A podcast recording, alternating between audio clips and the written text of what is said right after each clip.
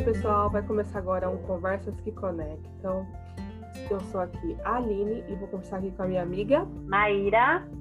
E hoje a gente vai falar sobre frases que marcaram a nossa vida, que, a, que de alguma forma ajudaram a nossa trajetória, que às vezes a gente odiou e que impulsionou e que a gente amou e leva a gente e leva com a gente sempre. Beleza?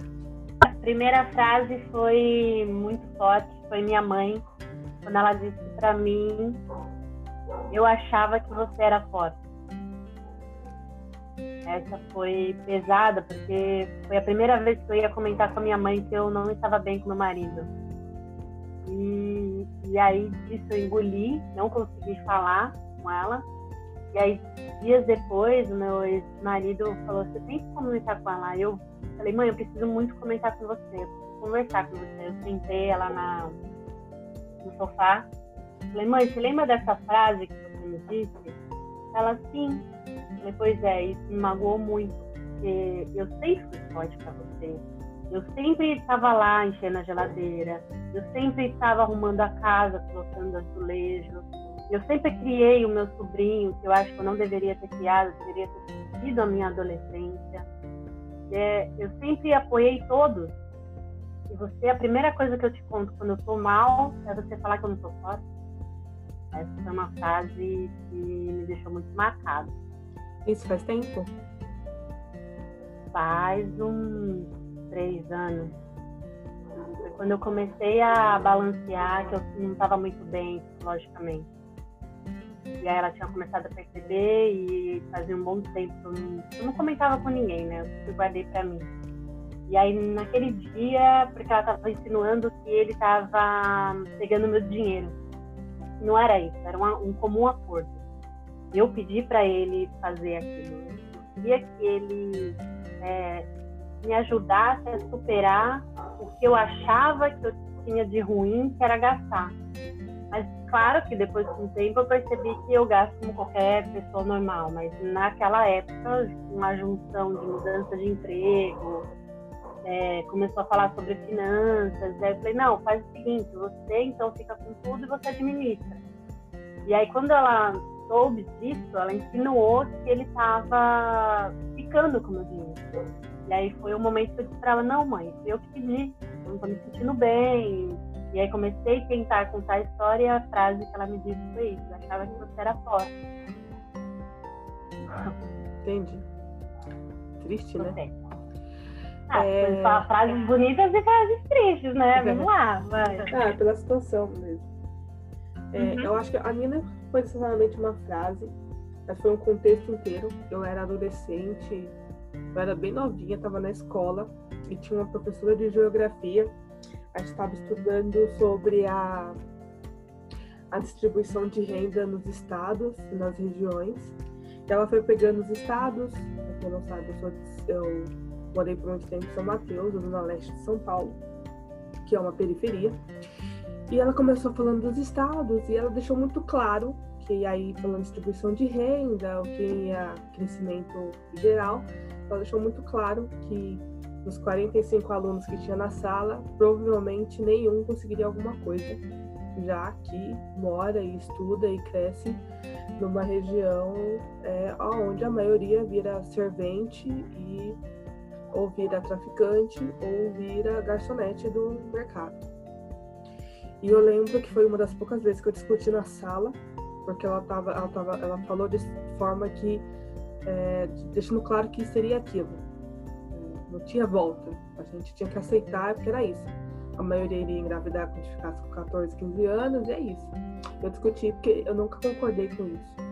Eu lembro que isso marcou toda a minha vida, que toda vez que eu tinha um ganho é, profissional, seja eu entrar na faculdade, seja fazer dezenas de cursos que eu fiz, seja conseguir meu primeiro emprego na Vila Olímpia, depois continuar crescendo toda vez, não tem como, toda vez que eu cresço um cargo profissionalmente, e hoje eu não moro mais na Zona Leste, não moro exatamente numa periferia, mas toda vez que eu, que eu vejo quem eu sou e eu vejo que os meus amigos de escolas também são diferentes, eu me lembro dela. Então, sem dúvida, foi uma frase que me marcou muito. Eu acho que eu tava, sei lá, na sétima série, assim. Era criança ainda. Eu não era, eu era uma criança bem introspectiva, não falava muito. Mas minha mãe sempre me ensinou que eu não posso, é, que eu que criaria o meu, o meu destino. Então, como eu criaria, eu, eu sou responsável por totalmente ele. Então, é, as minhas atitudes é que fariam isso, não seria a regra. Eu, eu senti depois de muito tempo que sim, você é prejugado por você vir da Zona Leste, você é prejugado por você vir de família humilde, você é prejugado por várias situações, mas nada te impede. Você vai ter muito mais dificuldade, sem dúvida. Vai ser estupidamente mais difícil. Vai ser cansado, dolorido, parece que nunca tem fim. Porque parece que um monte de gente consegue muito fácil e você não consegue, porque você vai sempre batalhar. É uma batalha que não tem fim. Se eu piscar hoje, vai ter alguém de classe alta que vai passar por cima de mim. É, e parece, nossa, hoje não é assim. É assim e paciência. É, não existe exatamente o culpado. É, mas também não acho que uma professora tivesse que falar aquilo. Embora o que ela falou, sem dúvida, se impulsionou mais para que eu tivesse raiva e não que quisesse ser daquela situação. E você respondeu ela quando ela deu esse, essa declaração? Ou não, você guardou e impulsionou para você ser o que é hoje? Não, eu, eu, discuti. Foi uma das poucas vezes que eu discuti em sala. Eu discuti muito, na verdade. É, não, depois, depois eu comecei a discutir com ela, é, aí veio outros, outros alunos também discutindo com ela. Ela falou assim, a gente, que a gente estava se revoltando por nada. Infelizmente eu não tenho contato dela. Gostaria muito que ela visse a minha família, a minha vida hoje, para ela ver que não é exatamente o que ela falou. E, pra, e que ela visse a turma inteira. Porque eu tenho, hoje, na turma, naquela turma de 45 alunos, a gente chega, a gente pegou todo o ensino fundamental e médio juntos. Eu tenho, a gente tem um grupo no WhatsApp e a maioria está muito bem, obrigada. Então, nenhum precisou virar bandido, nenhum precisou virar ladrão, nenhum precisou virar garçonete do mercadinho. Todos estão muito bem formados, todo mundo possui faculdade boa, todo mundo tem uma vida muito estável. Então, estatística funciona, eu sou estatística, eu sei que estatística funciona, mas ela não, não vira regra, né? Ela é um dado para você mudar a realidade. Então, ela não é uma regra que é seguida daquela forma. E ela fez a jeito errado. Talvez seja por isso que ela seja professora de geografia e não estatística, não matemática. Eu tento sempre mostrar isso para minha filha. Eu sempre tento mostrar que as escolhas que quem faz é você. É, é, ontem, quando ela estava comigo, eu ensinei que ela estava trapaceando ela é jovem, ela não entende todos os sentidos, o choro, triste, feliz, alegre. Então, ontem eu mostrei para ela que ela estava trapaceando, ela foi dormir brava. E dia ela acordou e me pediu desculpa. Eu acho que são pequenos gestos que vai somando para os nossos filhos, sabe? Então, é muito legal essa frase que você disse e o seu comportamento sobre ela, sobre situação. Uhum. Legal. Uh, eu.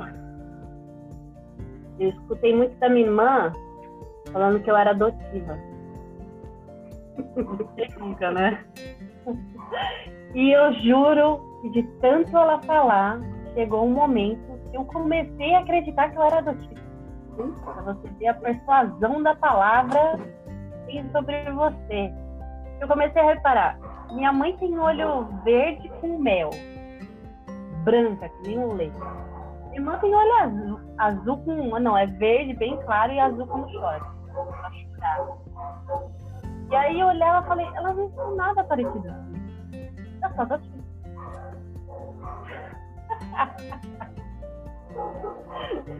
E eu cheguei a perguntar pra minha mãe, mãe, eu não sou adotiva. Pode falar, eu não vou ficar. eu não tenho nada parecido com você, mãe. Olha seu olho, olha sua boca, seu nariz. Eu falo, mãe, pode falar sem vergonha em algum lugar? Ai, tadinha. Eu não passei por isso, eu não tenho irmão, então não sei. Tipo. E eu cheguei algumas vezes a pensar como seria uma vida sem irmão, tá? Tanta, tantas coisas que aconteceu comigo. Não é tão boa assim, tá? Só não, né? Tem lá seus altos. E ter também não é tão bom assim. Tudo é. bem que existem famílias que têm irmãos muito próximos. Meu marido é assim, meu marido e meu cunhado são muito próximos. E não é legal? Parece filme. Você olha assim de fora, você fala, não é possível que eles falam te amo sempre, dá beijo. Não, também não é assim não. Não, fica nesse, nesse lambi-lambi, é. eles só se dão bem. Não, Mas eu conheço uma família que é assim. A minha segunda frase é uma frase que muitas, muitas vezes eu penso nela e infelizmente não consigo seguir ela. A minha mãe, ela já faleceu e ela, ela era muito ligada assim, ela gostava muito do físico dela, era uma pessoa muito magra, esbelta, sempre gostou muito da alimentação, gostou, é, cuidava muito dela. E às vezes, quando eu comia algumas coisas assim que não era, minha mãe gostava muito de comida natural, pouca coisa industrializada. E aí, quando eu comia alguma coisa assim, ela virava para mim e falava: Nossa, você sabe que isso vai direto para sua barriga, né? Nossa. Cara, na época eu lembro que eu falava assim: Gente, como ela pode ser tão cruel, né? Porque, tipo, assim, e olha que eu nem era, nem chegava a ser gorda desse jeito, sei lá, acho que eu pesava 70 quilos, hoje eu peso 100 se ela me visse hoje, ela ia falar: Nossa, sai de perto de mim. Mas sempre me marca, assim, porque era a forma que ela tinha de cuidar para que eu não comesse muito e não engordasse, já que eu tenho tendência. É, eu não criei nenhuma cicatriz, tipo, nossa, meu Deus, me sinto horrível. Não, eu não tenho problema de. de tipo, nossa, eu me odeio porque sou gorda. Não, eu odeio por outros motivos. Mas, é, mas é a forma que ela tinha. E, e, funcionava, porque toda vez que às vezes eu saía e tinha que comer alguma coisa, sei lá, eu olhava assim, tipo, a pra sua barriga ali. Aí, tipo, desistia, né? Então era a forma dela cuidar de mim pra que eu não crescesse, pra que eu não, não engordasse, não ficasse doente. E funcionou até o dia que ela faleceu. Aí depois do dia que ela faleceu, eu comecei a engordar mais e tô assim agora. Não foi muito a gente adora essas amigas otimistas, né? não, eu, eu não acho. Mas a gente acabou de falar no início que a nossa estatística não, não faz a nosso destino. Nem sempre. A minha outra frase é: Você precisa disso? Mesmo? Quem falava muito era o pai da minha filha em questão de compra, porque ele vai comprar. E até hoje, quando eu vou comprar alguma coisa, eu olho e penso, preciso disso? Eu gosto de ver. Eu percebi que eu tenho prazer de olhar site e vasculhar coisas que eu posso ou fazer pessoalmente, sabe, mão de obra, mão, assim, pegar e tentar reproduzir aquele item, ou mesmo imaginar como ficaria na minha sala. Ah, eu quero uma estante, eu estou namorando hoje uma estante amarela e custa 100 reais, que eu acho um preço muito justo. E eu estou namorando faz umas duas, três semanas. A Maíra de antes tem essa frase compraria sem pensar quem. Então, isso me modificou bastante nas minhas decisões. É, graças aos, aos acontecimentos mais fortes da minha depois que minha, minha mãe faleceu e tal, as, as, as, coisas perderam mais significado e infelizmente as frases que tenho é as frases eu só lembro de frases muito mais fortes, né?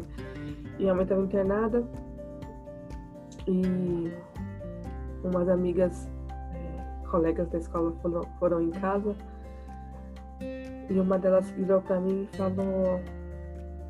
É, ela tava todo mundo conversando, eu tava chorando, mas eu tava. Tava chorando, mas tava bem. Uma delas virou para mim e falou: Aline, mas e se ela morrer? Você já tem que ter um plano B quando ela falou isso foi muito duro, assim. É, na hora as meninas brigaram com ela, falaram, para com isso. Mas na verdade, era verdade, assim, porque duas semanas depois minha mãe faleceu. Mas é, não existia um plano B. E sem dúvida se eu tivesse mesmo, não funcionaria, porque Nada foi igual. Nada foi da mesma forma. Acho que por mais, por mais louca que fosse a minha imaginação, eu jamais poderia esperar o que aconteceu depois da vida, minha vida. Então, é, foi, lógico que foi doído, foi uma frase que eu não esperava, eu não estava pensando, talvez eu não merecesse escutar. Porque até então eu estava sempre pensando que eu ia passar e era só uma situação. Mas a verdade é que por mais que a gente tenha plano B, eles não necessariamente eles funcionam, né? Eu acho que é que nem filme, né? Você produz uma história, uma reação na sua cabeça, mas quando acontece realmente com você, você nunca está preparado. Então. Eu achei que eu estaria preparada para o divórcio. Achei que eu seria forte, que eu não sentiria saudade, que isso era tudo balela, que era coisa de novela. E quando realmente doeu no meu coração, eu nunca senti aquela dor, é algo que é algo que sufoca. Então, lógico que eu não estou comparando do que você passou, mas é essa é isso que eu vejo, sabe? Né? Sua vez. Sobrinho com 15 anos, eu estava dirigindo, ele falou: "Tia, eu tenho uma coisa para te dizer". Eu olhei para ele e falei: "Quando você quer contar para sua mãe?" Ele: "Mas eu não disse ainda, mas eu sei. É assim desde, desde três anos de idade. Aí ele falou, você sabia que eu sou gay? Eu falei, você não é Sim, você é como um filho para mim. Você não tem que se rotular, só sou gay. Não. Quando você quer vou estar lá junto. Isso me marcou muito. E até hoje, quando eu vejo, teve um, um casal de amigos, que não é mais casal de amigos, a gente perdeu o vínculo é, exatamente pelo conjunto de gestos que foram fazendo ao, ao, decorrer dessa, dessa amizade e acabamos nos distanciando. É, o, o homem, né, do casal, falou assim, a gente estava jogando vôlei, e eles começaram a rir, ele e o filho, sobre uma foto de um outro gay. Ó, oh, filho, que não sei o que, não sei o que. E eles vão à igreja, rezam, é, fazem trabalho comunitário. E eu percebi aquela atitude, olhei para ele e falei, não tô vendo a graça. Faz tantos gestos e, e isso é ridículo. Você sabia que meu sobrinho ia? Não vejo graça nenhuma. Se pessoas que você é hétero, você está sendo machista, homofóbico, sabe? Uhum. Aí foi juntando cada item e a gente acabou de fazer na amizade. Eu tenho duas amigas uma delas é muito próxima a mim, ela vai lembrar muito bem dessa situação. Me deixou muito marcada porque foi algo que ela estava certa. Ambas estavam, mas eu tive que escutar né? No momento que ela foi cruel. E isso foi cruel para mim. Eu pensei muito, várias vezes, a gente estava comentando de um assunto aleatório e lógico que você conviver com alguém muitos anos, você acaba remetendo aquelas atividades sem perceber que já viveu, já conviveu, já participou, enfim. E, e eu acho que, como eu não percebia, que eu sempre lembrava do meu ex. Ah, é, meu ex já fazia isso, ah, meu ex fazia aquilo. E aí uma delas comentaram, Maíra, você não esquece do ele. Só fala dele. Foi cruel pra mim. Muito cruel.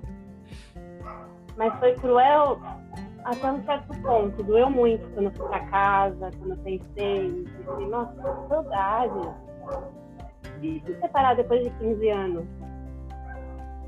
Quem escutou minha história? Sabe? Pensei assim, quem sofreu comigo? elas falaram assim? Eu achei que elas eram minhas amigas. E depois, com o tempo, eu percebi que sim, eu tenho que reduzir. Porque são histórias que eu vivi com alguém, mas é que eu posso viver umas novas histórias. E que. Ok, se separar. Então, isso mudou muito quando eu vou comentar alguma coisa. Eu tento ver se eu não vou falar a palavra. Ah, o meu ex fazia isso. Então, cruel no começo virou bom. Graças a Deus, né? Senão a gente não estaria aqui agora.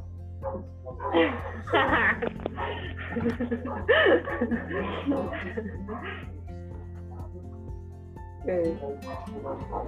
Mas, sem dúvida, a gente podia ter passado sem aquela. Eu sei disso. Hum? Sem dúvida, a gente podia ter passado sem aquela, aquele dia. Ah, mas já foi. Foi algo que. É, que. Não, mas foi algo que mudou em mim essa questão de sempre comentar algo que eu convivi com meu ex por muitos anos, então eu convivi muitas coisas. E, e, nossa, a gente sempre fazia coisas diferentes, mas é isso, é verdade. Tenho que pôr um break nisso e viver pra frente. Não percebia, pessoas percebem. E aí, quando eu percebi, pra mim, no início foi muito cruel. Entendi. Frases. Eu tava à beira, à beira do colapso mesmo. Porque eu fiquei sabendo que a pessoa que eu amava e que tinha me divorciado, ela ia viajar na Europa. Isso foi como uma faca para mim.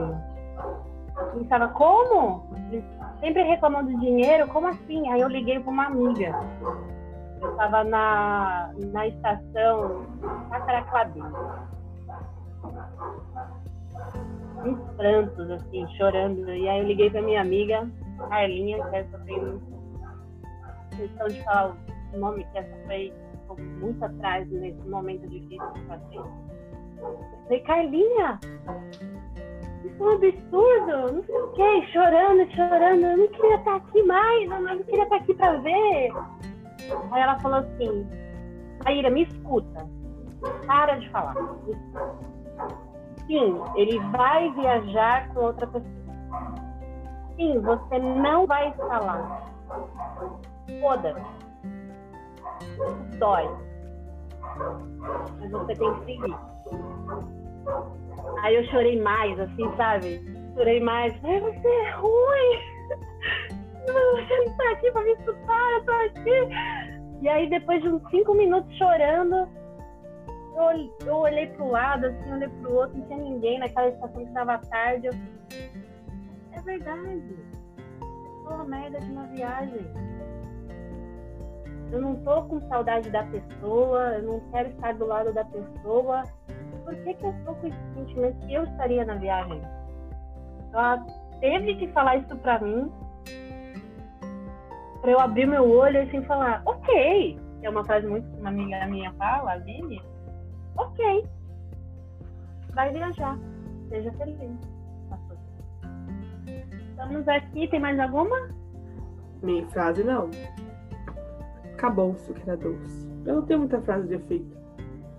Mas foi legal, né? Eu acho que. É ótimo. Tem que, tem que dar um final, né? Tem que falar o final. Eu já comecei, você fala o final é, essas frases que marcaram nossas vidas, minha e da Aline. Não foi nada em forma de roteiro, foi improviso, hoje a gente quis fazer assim. E tá aí. Pensei eu que teria várias frases de felicidade, mas a nossa vida é marcada de frases que pesam muito e que fazem nós somos hoje. Eu adoro isso. E cada dia que eu eu consigo passar da noite ruim, uhum. não é? é? Eu vejo que a cada dia a gente vai crescendo. Tá aqui, a nossa conversa que começa. Show. Eu vou.